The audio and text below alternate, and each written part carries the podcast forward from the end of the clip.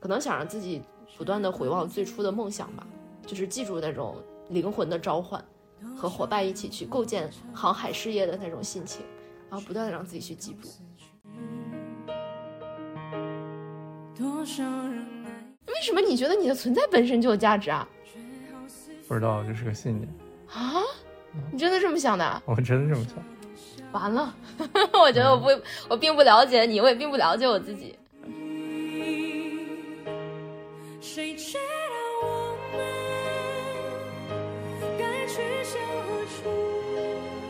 我们差不多有三个星期没有录播客了，一个月了吧？上一次好像是一月三十一号。真的吗？哈哈，你记得这么清楚？对。哎呀，说实话，上一期我们的播客发出来之后，评论都特别特别的走心。但是可能因为名字写的太差了，就没有什么人听。说实话，这个这个播放量真的给了我非常大的打击。我我我觉得啊，包括我这一个月都没有再提着要要要提要拉着你录播客的事情，以及在录这一期之前，我有非常大的心理上的抗拒。原原来你有这个这个是什么 performance anxiety，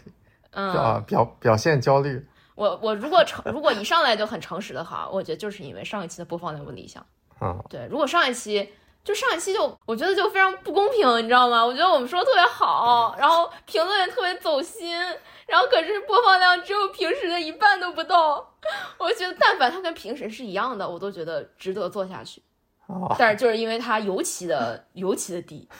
然后我就觉得我内容很好，我非常不高兴。嗯，没事，我觉得上期内容对我们俩来说很好。嗯，我觉得可能是我录的最好的一期。嗯嗯。我觉得我录的好不好不知道，但上一期我们在录的过程中，因为发生的事故，然后你紧急给我 coach，然后我哭了好久，就是那个那一次释放出来的对自我的疗愈的力量，我觉得就特别好。嗯，就一就是一文 soul，就是头脑知道，但是一想到要再录播客，就是把自己放到那种被听众评判啊、审视啊，然后播放量的这种，就是自己给自己设的限制，还是会。就是能感受到那种不舒服的感觉，所以这是你的模式吗？就是会会比较关注什么人在看，多少人看，评论是什么样的？嗯，会的，就是我会我会无意识的用这个来评价自己。嗯，就是即使知道这个东西应该不重要，但是会有，就是你能感觉到每发一篇东西有多少人看，有多少人评论，这个东西它就像一个小针一样，它就不断的在给我那种那种扎刺的感觉，但是。我觉得啊，嗯，现在的我相比起三年前的我，就是这种内核的稳定性已经大很多了。就是因为这种被评价的焦虑感，其实是阻碍创作力最大的障碍。如果就像我刚刚说的，因为想到上一期播客的听的人不多，导致我这一期播客都不想录。所以说，如果心里面当我心里面有这个东西的时候，我就很难去产生作品。然后，但是今年两两两个月以来，应该是我这辈子最高产的时刻。嗯，真的，我写了好多东西，然后又就各种各样的创作，又做视频，又做播客，然后又写微博，又写公众号，然后还不算在社群里面给大家写的各种小作文啊、点评啊、设计的这些工作坊之类的。就是我觉得我强，我比两三年前的自己强大了很多很多。嗯，对，嗯，还是有，但是希望在以后的创作过程中能够。嗯，越来越少的被这些东西影响。对，其实创作的过程很开心，就包括昨天我洗碗的时候，我就想到，因为我们这周一直就说要录一期博客，然后我就好知道我想要跟你说什么呀。就是我一想到录播客，我都有种想哭的感觉，因为我觉得我们两个这个月受了好多好多的委屈，就真的好多好多的委屈，我就特别想，就是有录播课的这样的一个环境，我们可以好好的唠一唠，唠吧。你有什么委屈？嗯，我有什么委屈？我太委屈了。嗯，好多吧，就是刚刚过去的这一个月，我们从墨西哥搬迁到了加拿大。嗯嗯，然后到我们在温哥华住两个月，然后我们一直是全球旅居的生活嘛。这两个月其实也就像是飞翔的候鸟，短暂的找了一个地方休息了一下。然后我们要办一些旅行的身份上的东西。然后，但过去的在温哥华的这三个星期，可能我这辈子都没有这么宅过。就是我头一次发现，我对每天出去玩这件事情，近乎于失去了兴趣。可是我每天也都出去玩。对，但我觉得就出去一下，就我觉得办个事儿就行了。就是我觉得我对于新鲜的渴求，对于刺激的渴求，已经在过去的三个星期里几乎已经没有了。对，然后但与此同时，我在这个事业上，因为我们开创了这个身心灵社群嘛，然后这个这个事业变成了我生活中百分之百的主线，就是我我在这个事业上承担的压力和我能从这个事业中体会到的价值感，成为了我生活中唯一的主旋律。嗯。对你满脑子，可能每天你清醒的十几个小时里面，你有百分之八十的时间都在想跟这个事业相关的事情，嗯，要么是未来，要么是现在要做什么，嗯嗯，我我这可能这辈子工作小时、工作时长没有这么长过，我觉得我一天投入在这个社群事业上，可能八九个小时打底。嗯，如果不算我洗洗手、洗脸、刷牙、日常走路都在想和跟你讨论的时间，就纯粹说我这个人坐在电脑前面用专注力去完成的事情，一天八九个小时打底，真的，嗯，非常非常吓人。对，而且就刚包括刚刚说的那种。这两个月的这种超强的创作力，也都是跟社群有关。嗯嗯，因为我要，我觉得我要宣传我这个事业嘛，我要为我这个事业的东西去添砖加瓦，去构建理论，去把把我领悟到的一些知识整合成信息啊。所以，我我觉得委屈也委屈在这儿，就是，哎呀，我不知道怎么讲，就是有一种有一种走向使命的感觉，但是我又有一种我好苦啊，就很矛盾。嗯，苦在哪儿呢？苦在，就我觉得我真的被推到了要完成这个事业的东西，真的这种一种人生路径上，然后就几乎没有什么留给自己的时间，然后就是我留给自己的时间，是我非常有意识的去对抗我身体里面那个拼命想搞事业的自己，我给自己创造出来的。就我两天前不是去跳了一个街舞嘛，去跳那个 hip hop，我已经有一年多没有去跳舞了。然后之前我们在纽约的时候，每周可能有两三次去跳去跳舞，是我就这一周整个点亮我的事情。而且跳舞的那一个小时，我是什么都不想的，就是所有的东西都没了，我就是完全的沉浸在那个环境里面去跟身体连接。然后，而且我会找好多好多这样的事儿，就是也有一种渴求刺激吧，就很多给自己的那种时光，然后想玩这个，想玩那个。但你知道，两天前去跳舞的时候，其实那天也没啥事儿，就是我发了个文章，嗯，然后满，然后我满脑子都想，哎，这个文章发完，工作坊怎么弄？然后大家会怎么讨论？我要，我我需不需要说点啥？然后我们接下来怎么操作？就我全是，我一边在那就是动词大词，我一边脑子里就是这些东西，然后我非常努力的把这些念头抛开，我说这一刻咱们就好好跳舞，然后我就我就真的我跟我自己心里面那种想要搞事业的强烈的那种那种那种冲冲劲儿。斗争了一个多小时，然后最后当我们那个整个班开始 freestyle 的时候，就是大家集体跳的时候，差不多我那种给自己的感觉才又回来，就是要特别特别特别的努力，才能给自己创造一小块只属于自己的空间。对我我也发现了，就是最近这一个月，我们经常早上六点五六点起床，然后你就说你要你要 coach 别人，或者说你要说你要有一个活动，嗯。然后睡前的一个小时，就是我已经大脑不转了，我在自己看视频玩。然后你还在想着 明天要怎么搞，然后这个事业未来要怎么搞。来，或者要么我就在写东西，要么你在写东西。对，就包括昨天你会说，就是在床上，我看到你又在写。晚上十一点，你刚洗完澡出来，看到我在床上在那用手机噼里啪啦的打字。对，我说你又在写啥？对，就是就是这个语气。然后当时我就说，我从你的语气里面听到了批判。对，我觉得我自己也没有意识到，就是我觉得你，我好像全天都在看你在做这件事情。你要么在写，要么在想，然后要么就是在执行，就是你永远就是这三个模式。这一个月，对你没有你没有休息，你比工作的时候忙太多了。我这辈子没有这样工作过。对，就是我们除了每天就是有一些特定的事情必须要做的时候，比如说出门办签证啊，嗯。但是办签证的时候你也在想，排队的时候你也在想，对，那肯定啊，还是有的。对，嗯，你知道今天我们在排办日本签证的时候，在那站着，然后等那个大叔过来叫我嘛，我脑子在想，哎，艾菲这个倾听工作坊怎么操作呢？然后想了大概二十秒，我想，哎，算了算了，别在这儿想，一会儿大叔该叫我了。但我就真的，我的身体里像有一个自动运行的程序，然后只要是我有一个思维的空档，他就啪就过来。对，就是你知道群里有人问我说，喵喵。你为什么有这么多的精力？因为你的自驱力是哪里来的？我就说，我也不知道呀。就我觉得我是一个能量永动机，就是真的这个搞事业的这个热情，就是就就在那儿，就在我身体里，它像一个源源不断的这个东西，它就在往外走。然后你看我，你觉得我累吗？我觉得肯定有一个部分是累的。你觉得有一个部分是累的？嗯嗯呃，就是你情绪，就比如说昨天我们吃饭吵的那那一次，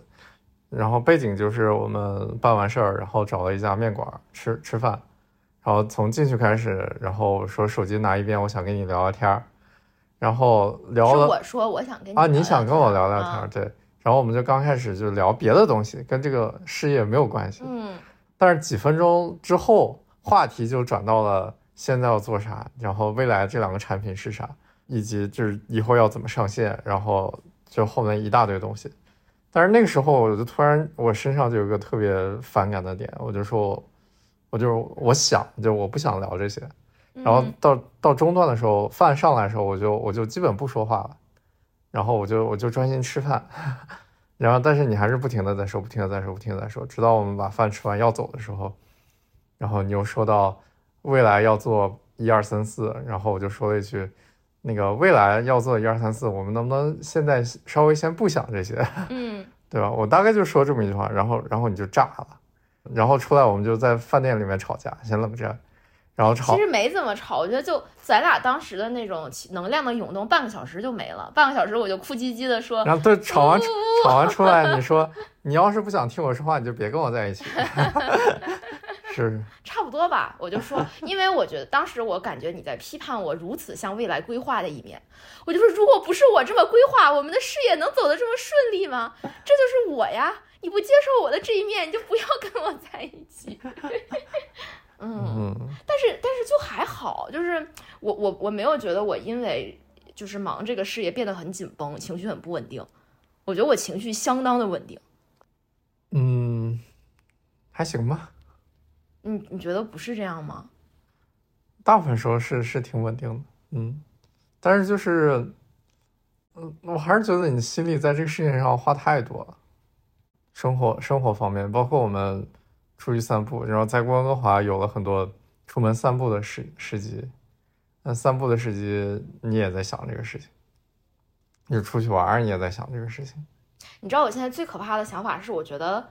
嗯，没有那么想滑雪，没有那么想去日本，没有那么想旅游。嗯，就是以前我会发自内心想要 enjoy 的事情，我觉得它都没有搞事业重要。对啊，就是你把你的所有的乐趣、价值，什么一切的来源都源于这个事情。嗯，嗯，我感受到了南焦点的可怕力量，对因为，我南焦点是第十宫嘛，事业宫，就是说这个星盘上说是我的前世和我有强大的这种驱动力，是是搞事业，是建构、开拓疆土。嗯，就它真的是踩在我的爽点上，就这我一想到我能够把这个东西搭建起来，就是它它不是一种，它是一种强烈的内驱力，而且说实话，我它之所以会对我产生这么强烈的内驱力，就是因为我在做这个事情中感受到了强烈的喜悦、幸福、擅长，就是真的这个事情我擅长，我能做，我能干得好，我干的时候感受到快乐，而且对这个世界有意义，就是它真的让我觉得就是比旅游更幸福的一件事儿。嗯，嗯对，我可以理解。嗯，对，但是但是我我也就是你说的也对，有要有意识的，不断的有意识的去跟这种，因为毕竟是南焦点嘛，对吧？星盘是要从南焦点走到北焦点，所以我必须要有意识的跟这种强烈的自卷心态，嗯，斗争，不断在生活里给自己创造喘息的空间。问题是，就是你受到很大喜悦，你卷起来，但这件事情可能不是你你想你想做成就哎，能，做成的呀这也。是我想聊的，就是我觉得委屈的点就是，就是就是因为我们有四个人嘛，嗯对吧？咱们两个还有艾菲和兔子，然后按按小兔子算八卦的这个说法呢，我是身强的人。你们三个都是身弱的人，就是就是你们 naturally 就不会像我这种有这么多的 power，这么多的力量去每天做这么多的事情，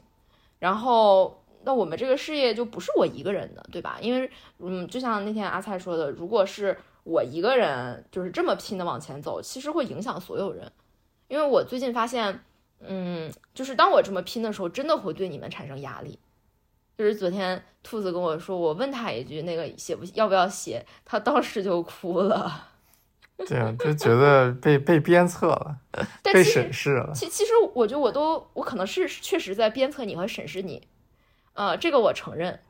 对，但是我我觉得对艾菲和兔子，我真的已经几乎约等于零的鞭策和审视。就我觉得我真的没有怎么表现出来。然后包括之前我给他们发那个公司事业长期规划以及 KPI，就是我当时想表达的是，如果我们想把这个事儿做成，这个是做成这个事儿需要的 KPI。就不是我对你们个人的要求，而是如果大家以做成事业为目标，那我们这个事业每每个星期得产生两篇文章吧，就是这种感觉。然后结果那篇那篇就是商业计划书发出去之后，产生了我们的第一次合伙人危机，对，艾菲和兔子差点被吓到崩溃，就觉得妈呀，这是对我个人的要求。然后，然后我就那次之后反思还挺多的。你要聊聊吗？聊。你有什么反思啊？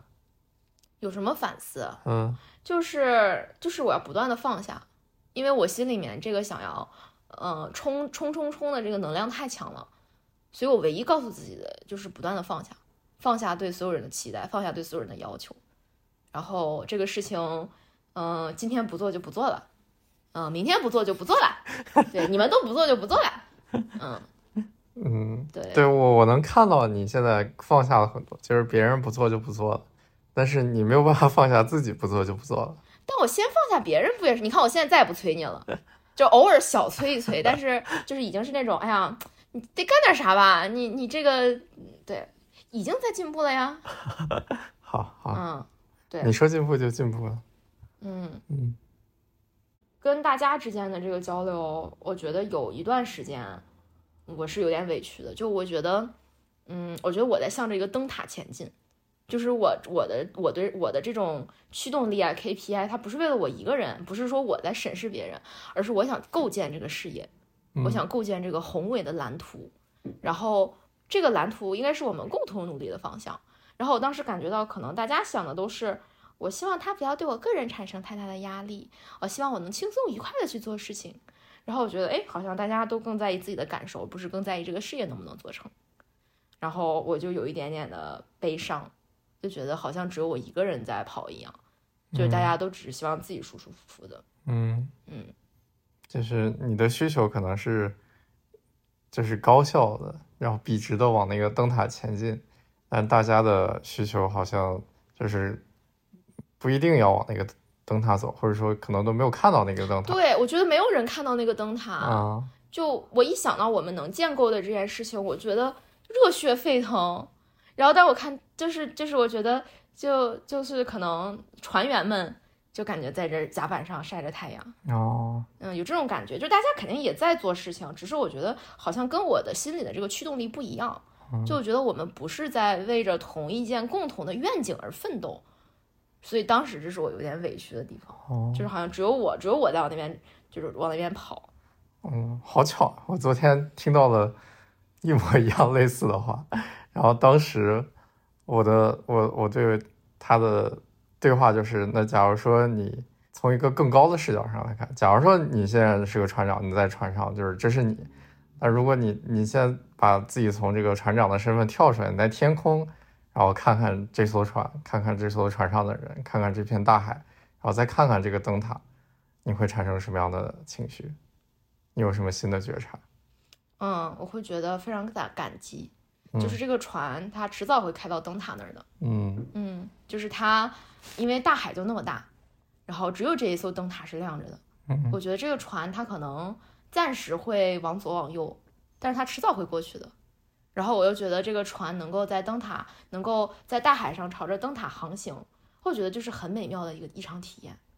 就是你像船又大海又灯塔，就这三个意象放在一起，就是那种波澜壮阔的、让人心怀感激的体验。嗯嗯。然后你看船员，有的船员可能喜欢唱歌跳舞，有的船员就是，对吧？喜欢放松自己，然后有的船员就喜欢掌舵，然后往前走。嗯，对啊，你看到这些。实实在在船员有什么新的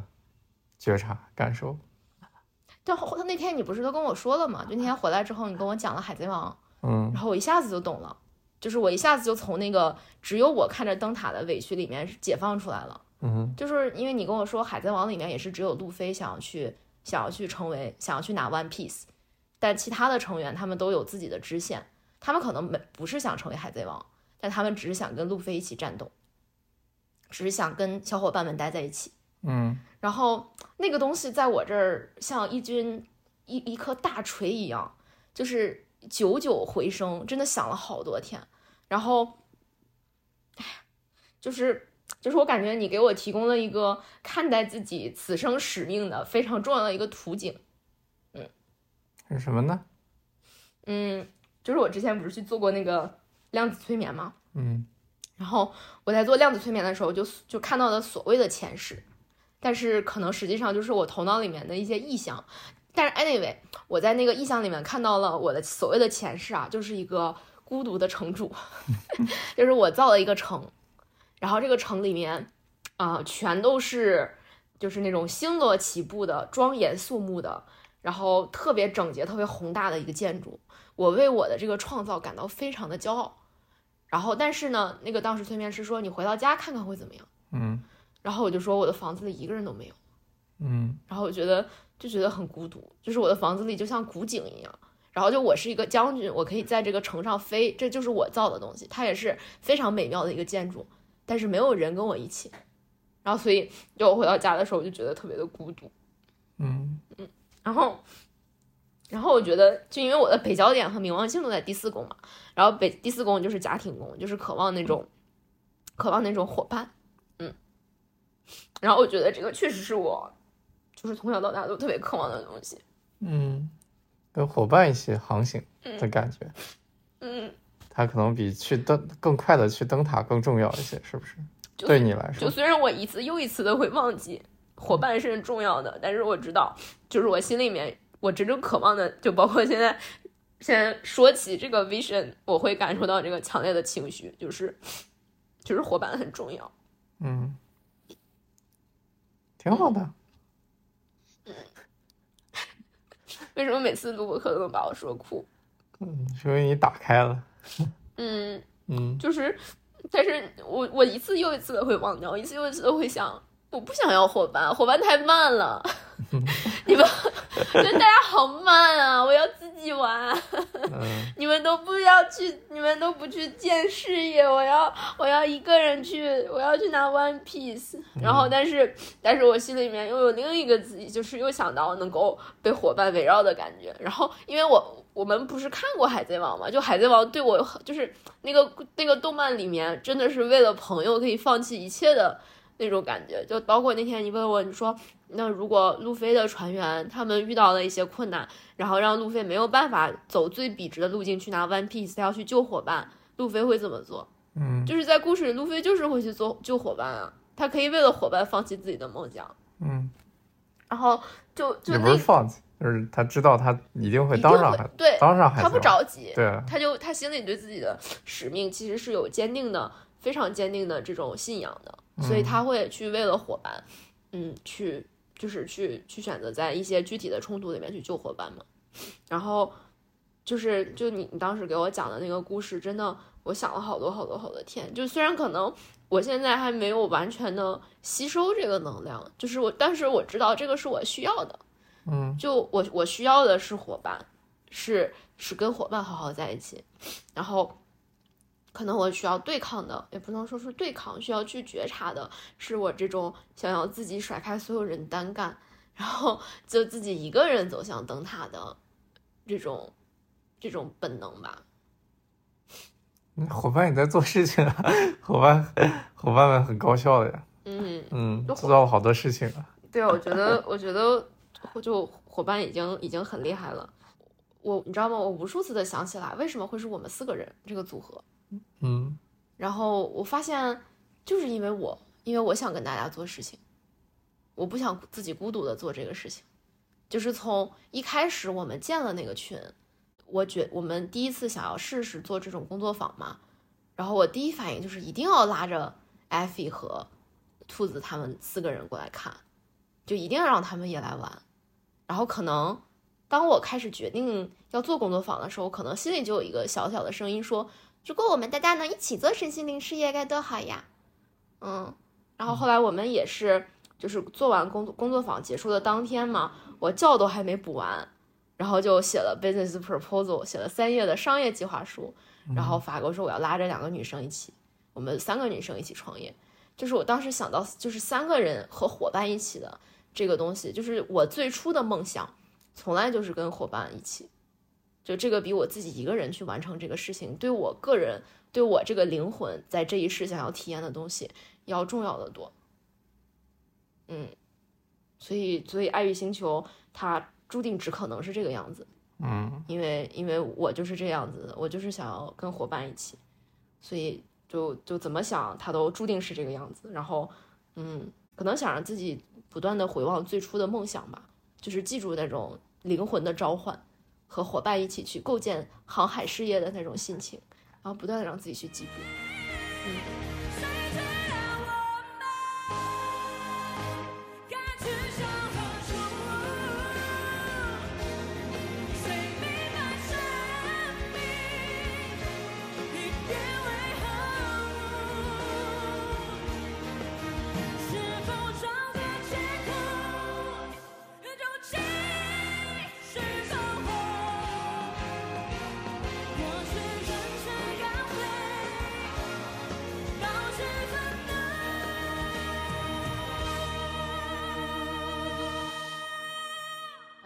半场换你了，已经聊半个小时了，不再说我就没了。那我这两周最大的变化，当然就是被赶鸭子上架，参与了一个我们社群里面的一 v 一深度对话活动。嗯，然后本来最开始这个有这个活动，我以为就是艾菲跟那个丹阳或者呃乐乐他们做。这个活动是。这个活动的形式是啊，这个活动形式就是就是群里面成员可以自己填一个问卷，然后然后可以找任意一个主理人去深度对话，以 life coach 的形式去聊他的某一个问题，一对一一对一的问题，对。怎么变成你了呢？变成我，你说吧，怎么变成我了呢？呃，是因为我们四个人决定一起做这个事业嘛，然后我觉得深度对话是一个基础技能。就是你都不了解你的用户，或者说你都没有，因为我们搞这种身心灵嘛，帮人进行心灵探索的事业，那你都没有去一对一的帮你的用户解决，或者说帮他去探索心灵上的问题，这是你的基本功呀。你怎么搞事业呢？所以我说，哎，小乌龟，我们要一起做这个事业，你要去跟大家做一 v 一的对话啊。对。然后最开始我是很没有信心的，因为我觉得。谁也谁也不认识我，然后我也没有任何这方面的这个背景，然后也不是什么权威人员，嗯，就是觉得可能没有人想想跟我做，然后我也帮不了别人什么，就是非常抗拒这个这个开始，嗯，对，你那句话怎么说的？说就没有人想跟我做一 v 一啊？他们都想跟你做，对他们是想跟你做呀。然后正好你说那句话的那天，我们社群里面在搞那个。同理心倾听，就是去倾听生活中的一个人，或者听自己，然后听他这个话语背后的情绪和他情绪后面的需求。然后我那天就写了你，因为没有什么其他的素材，我就说小乌龟说，嗯，他们都不想跟我 coaching，真的，他们都想跟你 coaching。然后他说这句话的时候是什么表情？我说表情很严肃，双肩微耸，后背弓着。然后说，然后下下面一个打卡问题是。这个话语反映了他背后有怎样的生命需求？说，我想了想，嗯，渴望被认可，需要自己的能力被看见，需要确认自己是有价值的。对，这个也是我们很重要的，就是我们最近在练的非暴力沟通和同理心练习很重要的一个基础理论，就是所有的情绪或者所有的抱怨背后，其实有一个积极的生命需求。比如说，你的这个话看起来是没有人想跟我 coaching，然后看起来他是在否定自我价值。但背后你渴望的是，是你渴望的是自我价值，所以当你没有这个东西的时候，你会有一些负面性的语言，然后这就是相当于把负面的东西转化为积极的生命需求。然后我就说，小乌龟有积极的生命需求是渴望，渴望被看见，渴望能肯定自己存在的价值。对，这都是你发在群里的话。对，我就发群里，然后 然后发完之后就有有人就说我愿意 go 找我 coach。对啊，好多人说我要我想跟 YC coach，因为我们群里百分之九十九都是女生，然后女生们说，呃，有些女生她就说我有亲密关系的问题，我我不相信男性。哦，他们听过我们的播客嘛？然后她说，我想跟 YC 这种很温柔的、没有攻击力的男生对话。然后呢？对，然后就就有一些人就要要说跟我 coach，然后在过去的两周，我们就有了呃七八场对话。对，嗯，哇，你真的是太拼了，就是啊你。一周四个人。嗯，而且是你从来没有过这么高频率的去去跟人进行深度的对话，很多年都没有过了。对，就是这么高频率的见陌生人，因为我之前就就很排斥这种嗯跟陌生人社交的这种事情了，因为我是一个非常大的一个内向型的人格，嗯对，跟人社交是本质上会消耗我很多的能量，但是我又看到了有一些人会有需求，他可能不是所有人都知道我是谁，但是他们就是有一些问题是渴望有一个人可以听一听，找人聊一聊的而，且他们确实的要求很明确，就是男性，啊、对吧？因为因为有些女生真的她就是想跟你聊天。因为你这个人在我们的播客里面呈现出来的气质哦、b y the way，有那个在社群里的小伙伴啊，YC 马上就要 有新的 spots 了，大家想跟 这位可爱的男性 coaching 的，可以在群里报名。OK，继续。啊，反正就是就是每次对话，首先这这七八场对话我都是呃有非常大的投入的，然后我都是非常非常认真的对待每一场对话，太认真了对，你太认真了，我在进行对话之前的半个小时，我还会稍微冥想一下，嗯让自己的情绪什么的平复起来。而且就是这个很奇怪的形式，就是首先就是这些人我都不认识，然后、呃也不知道他们的问题是什么，然后完全的陌生人。就完全的陌生人，然后他们对我应该也没有什么期待，因为他们也知道我没有什么专业性的背景，我也不是什么权威，然后我说的话也没有什么分量，然后所以这个对话的开始就是要很短的时间内从两个完全陌生的人，然后进入一个比较深的一个话题，但是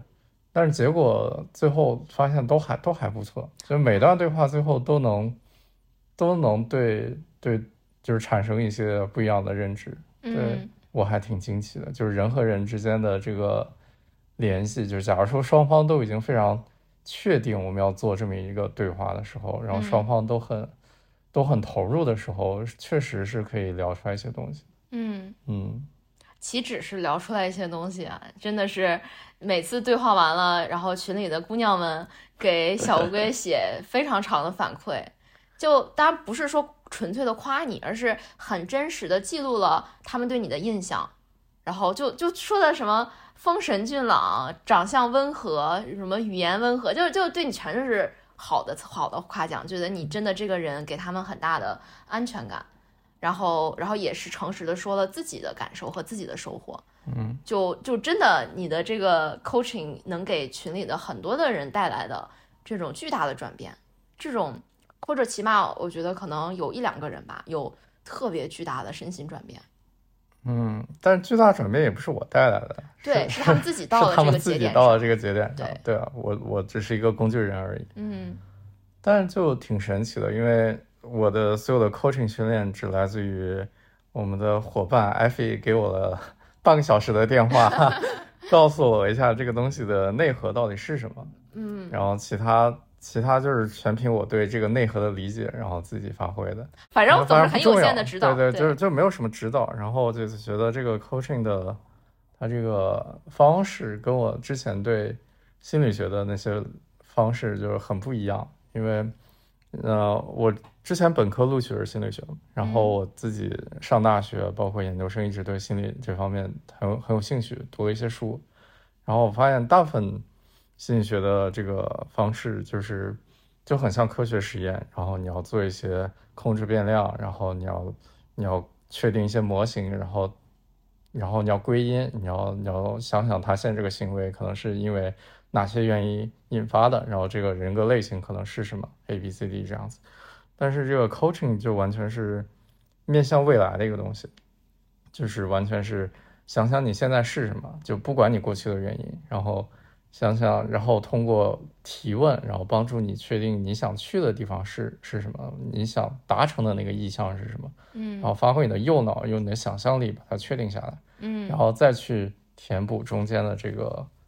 空缺，就是你当下的你以及你那个想达成的你中间是缺少的东西到底是什么。嗯对，我觉得这个方式还挺有效的。就是我自己回想这个方式的时候就，就你记不记得我们之前看那个电视剧《知否知否》，嗯。然后里面就是刘恺威演的一个角色，就是大将军，然后他有一去一个什么农庄查账什么的，然后他就说，就是拿火把把过去的账都烧了。他说过去的烂账就是哦。一笔勾销，对我我不管过去怎么样，嗯。然后呢我们就是重新弄。嗯。我觉得 coaching 就很像这种感觉，就不管你过去你因为任何原因，原生家庭啊，或者你自己成长环境啊，或者嗯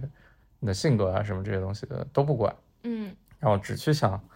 你现在是什么，然嗯后未来是什么，然后怎么怎么去到未来，嗯，嗯，就还挺挺神奇的这个这个方式。就你真的会发现，所有的答案都在当下，当下这一刻，你用你全部的你需要你需要获得的力呃，量。我觉得他这个本质就是相信我的客户，我对谈的人，他有百分之百，嗯，实现自己呃想去的地方的能力，然后他也知道怎么去的，然后我只是作为一面镜子，然后帮助他看到这条路径，嗯但是怎么走过去，还是他自己找到了路，对嗯。差不多这种感觉。那虽然是镜子，你每你每一次做做一次这样的谈话，你的精力消耗是很大的。嗯，嗯，呃好像你不怎么消耗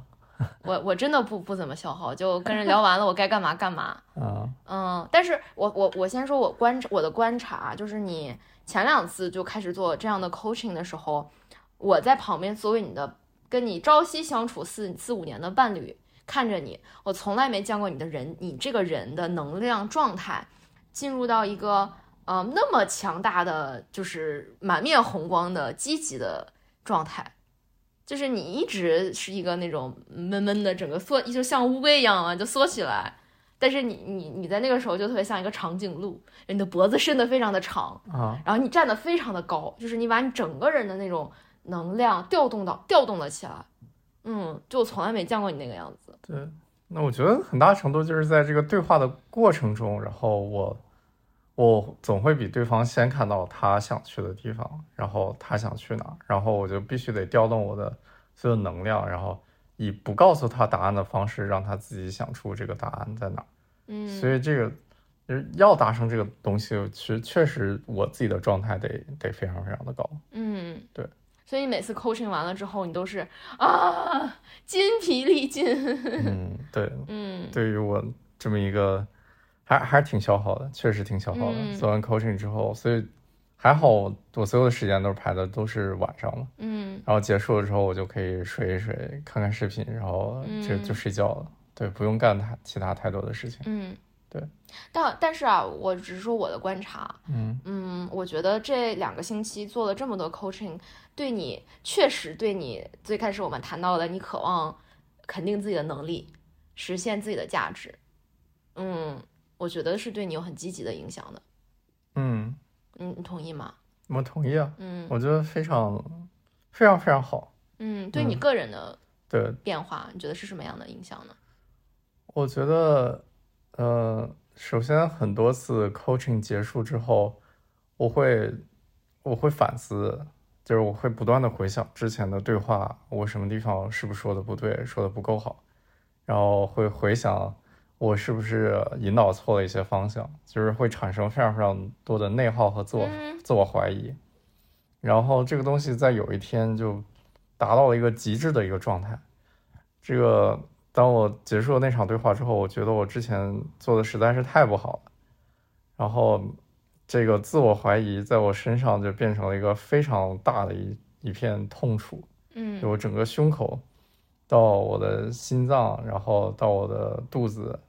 就是变成了一个厚的一个形状，厚就是那个水里面那个动物，后，那啊不重要，嗯。然后然后那个那个那个身上那个难受的感觉是我就没办法忽视，就那天大到就是我不管是看视频啊，或者说我自己做点冥想或者怎么样，就是太疼了，嗯。就是我没有办法忽视那个疼，然后那个疼会不断的引出我脑中负面的想法，嗯然后那天那个想法就让我，我感觉把我这辈子所有否定自己的东西全都全都掏出来了。嗯然后当时那个想法的极端就是我我我想死，嗯，我想离开这个世界，嗯我想结束这个游戏。对我觉得它是你人格就是自我批判那一面的极端的放大。嗯，对嗯，就是我的我的很大的一个一个模式一个局限或者我的内耗，嗯，就是自我批判。对自我批判，然后就在就有一天结束的时候，就是突然突然出现了。嗯，然后这个东西是以一个前所未有的激烈的方式，然后在我身上呈现了。但我觉得这里需要跟听众朋友们做一个解释，就是为什么会有这样的情况发生在我们两个人身上。呃，因为我们打坐了两年，就是正常情况下，可能你的这种自我批判不会这么剧烈的爆发。然后，但是，哎呀，这个说起来太玄学了。但我觉得有必要解释一下，就不是说，就是，就是这个不是说你 coaching 本身带来的，而是我们自己的修行和成长的过程里面，在内观里面叫 sankara，就是你的一种业力。就真的就是你你累生累世的，或者说你潜意识里面深处的的自我限制，或者你最恐惧的东西，在你身体上的呈现。然后，所以那一天它是在你身体上爆发，但是它其实没有影响你的情绪。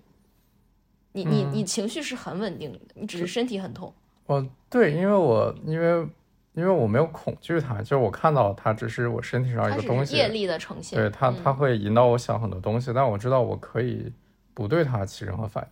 但是那个时候我也没有办法做到观察它，因为我完全没有办法冥想。嗯啊、因为我一旦冥想的话，就是我的念头会源源不断的出来，就是我那时候只能就刻意的去忽视它，然后当他要把我拉走的时候，我去告诉自己不要对他产生任何的反应。嗯对我就一个晚上在做这样的事情。嗯，你做的很好啊，这就是内观里面教教我们要做的事情，就不起反应，让它过去。嗯对，因为这种身体上的强烈的感受，嗯，据我的观察啊，就是内观到了一定的一定的年头，一定会有这种我们管它叫掏粪，就是你身体里一定会有这样的粪涌上来，嗯，它是你业力的呈现，但也是你进行自我清理，获得更轻盈的灵魂的非常重要的修行上的节点。这我就不知道了。你说你说是就是吧？反正你，但是但是你第二天，你想想你做了什么？你做了一个壮举啊！你做了一个你你平常你从来不会去做的事情，也没有平常不会去做，就是不会去做。我从来没有见过你主动出去跑十迈哦。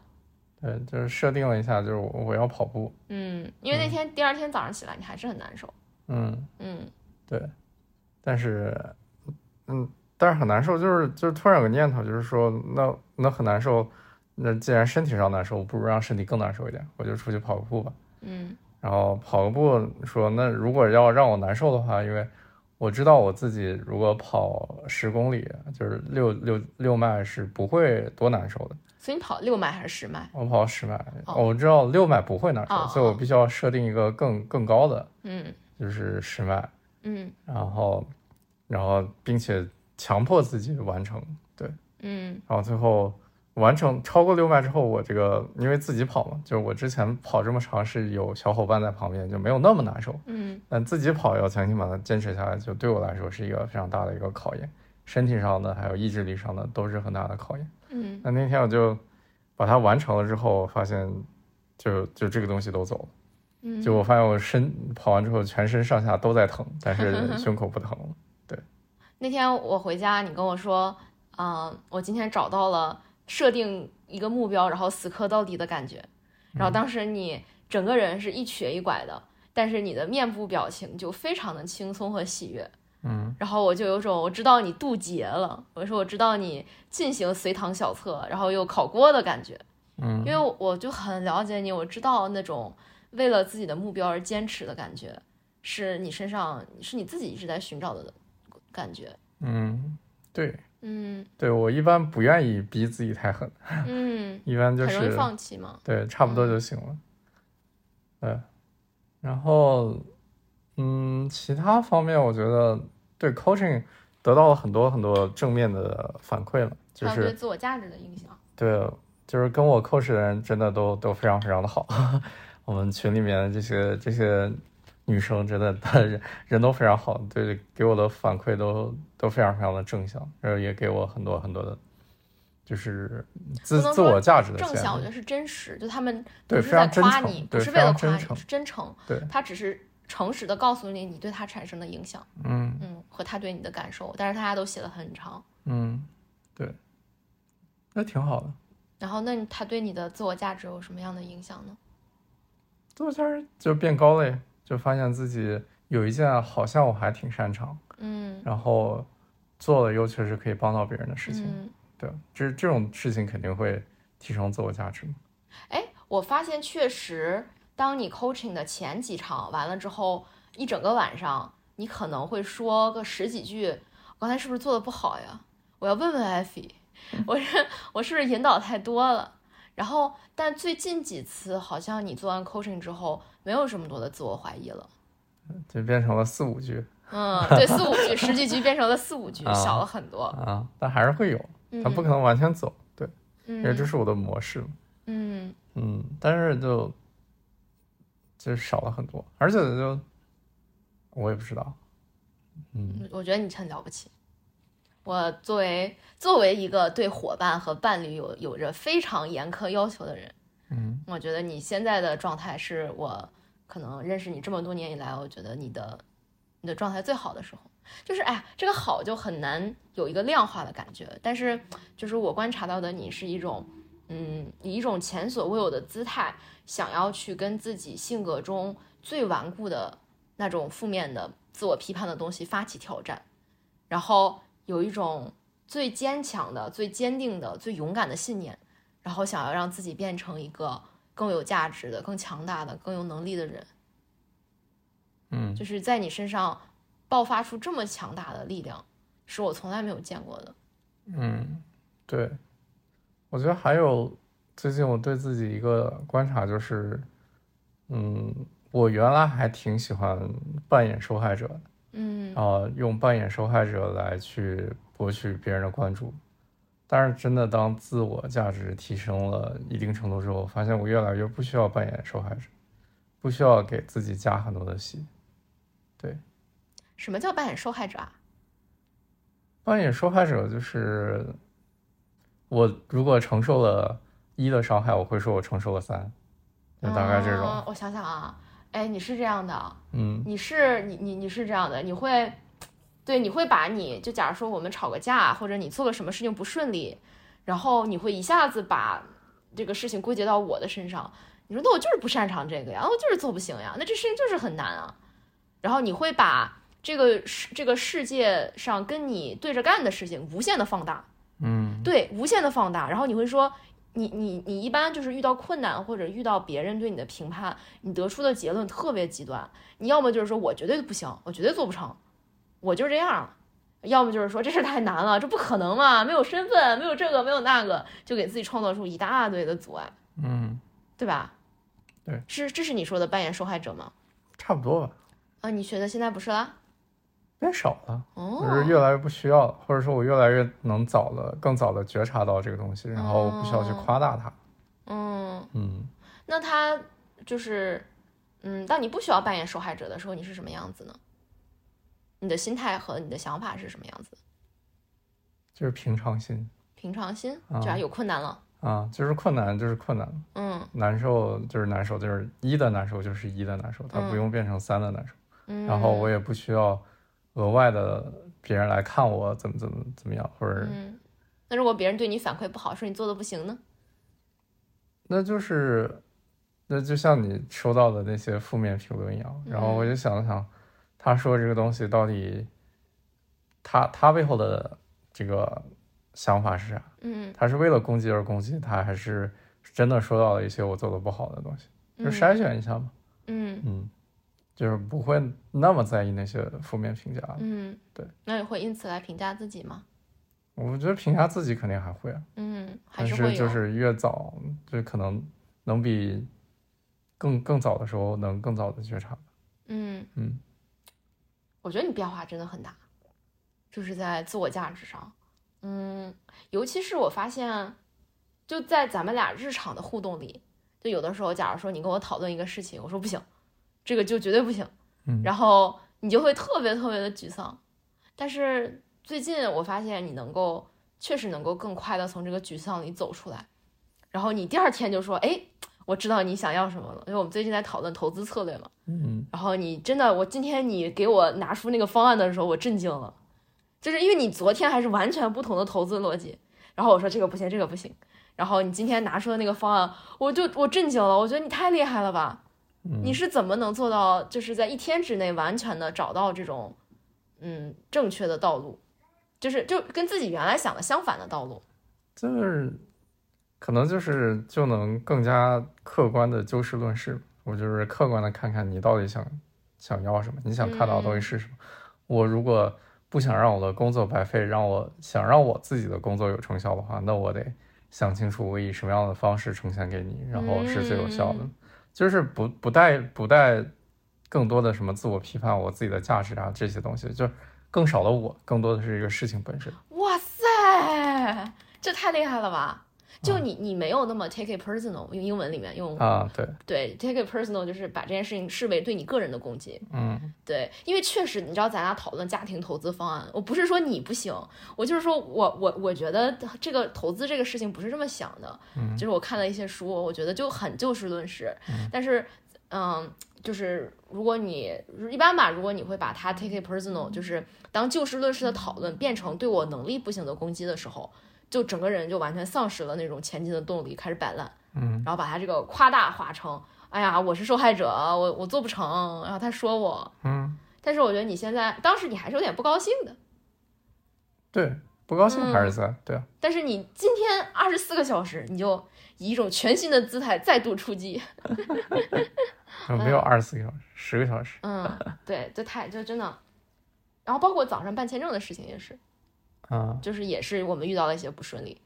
然后你又一下子陷入了那种不去了，算了，嗯，然后但是很快我们出了大使馆你就好了。嗯。就是你身体有感受，但是你整个人的那种精神状态就不再是有有有困难我放弃，而是有困难想办法，没关系，嗯，嗯，看看还有啥能做的，对。就是我自己的，我可能在在我自己建立价值感的同时会会少一点。嗯对，就是我的这个形象会会在我自己身体里面会少一点。嗯，我觉得就是像你说的，你的自我价值提升了，嗯，就是你对自你对自己的评价，哎，那你说说看，你觉你觉得你对自己的评价有变高吗？就是最底层的那种，你如何评价自己的这件事情上，嗯，我觉得没有。你觉得没有？嗯，那你你你觉得没有体现在什么地方呢？没没有什么体现，就是感觉感觉，哈。嗯，那你那我问问你啊，嗯，你你的自我价值来自于什么地方？就不来自于任何地方不来自于任何地方。啊啊。嗯，那你怎么评价自己呢？我觉得你要说最底层最底层的话，就是那我的存在就是有价值的。那是吗？有吗？我觉得最底层我是这么相信的。嗯，嗯，我的存在就是有价值的。对，嗯只不过表层意识没有办法跟这个东西连到一起。嗯，嗯因为因为就是我的存在本身是有价值的，这其实是一个很厉害的状态。嗯但是你你展现出来的不是这个状态，嗯，你展现出来的是你的存在价值特别容易被动摇。对，就是我上面这些东西。但是你你不是问我最底层的吗？嗯那，我觉得最底层我还是相信我的存在就是价值哦，我知道为什么了。啊。因为你就是这么一个复杂的人，就是你的那个星盘不是所有的行星都在一宫吗？然后我们找人看盘的时候就说你有强烈的护城河，就是这个东西，就是你你你你在你身体的最底层，你有一个非常强大的信心，但是这个信心吧，你有一个很很很厚重的城墙把它包起来，就是你不想拿到外面给别人看。因为别人如果有一点点动摇了你自己对自己这个特别好的评价，你就会非常的难受。就是你说的，你说你给自己创造了一个形象，嗯然后这个形象一旦有一点点被动摇，你就非常的难受，嗯所以你会，但这个形象的根源应该不是我的存在本身就有价值这个东西出来的，那是什么呢？这个形象的根源现在是什么，我也我也不知道。嗯嗯嗯，存在本身就有价值。你这你这话给我整懵了，就是你这话吧，就是政治正政治上极其正确，实践实践起来狗屁不通。你的存在本身就有价值，那你为什么会有任何自我批判和自我攻击的想法呢？嗯，对吧？不可能，就是我觉得每个人努力的方向都是我的存在本身就有价值。那人就是这么复杂的一个个体啊，嗯 就是有很多矛盾的信念啊，就是有很多不和谐的东西啊，然后就是有很多你自己不了解自己的部分所以你。真的相信你的存在本身就有价值？我真的相信嗯，啊，哎，我是不相信的，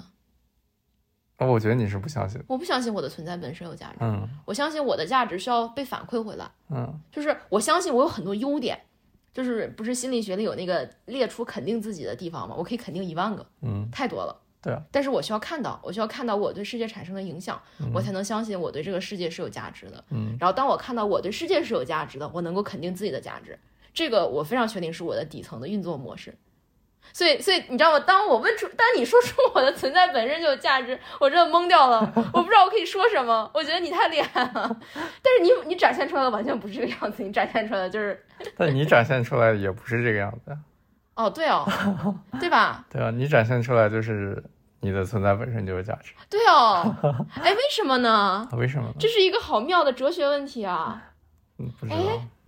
你你这么一说，你你觉得我是觉得我的存在没有价值的，对吧？嗯因为当我我问自己这个问题的时候，我发现是的，嗯因为我必须要跟人互动，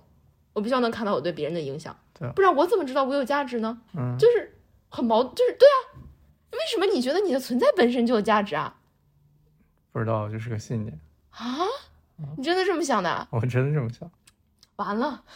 我觉得我不，我并不了解你，我也并不了解我自己。嗯，挺好。那好有意思呀。嗯，好吧，好，今天那差不多我们就，在这个迷惑的哲学讨论中结束吧，也不知道聊了个啥。也不知道聊了啥。好的，拜拜。拜拜。是否就该借口继续苟活，或是展翅高飞，保持愤怒？我该如何存在？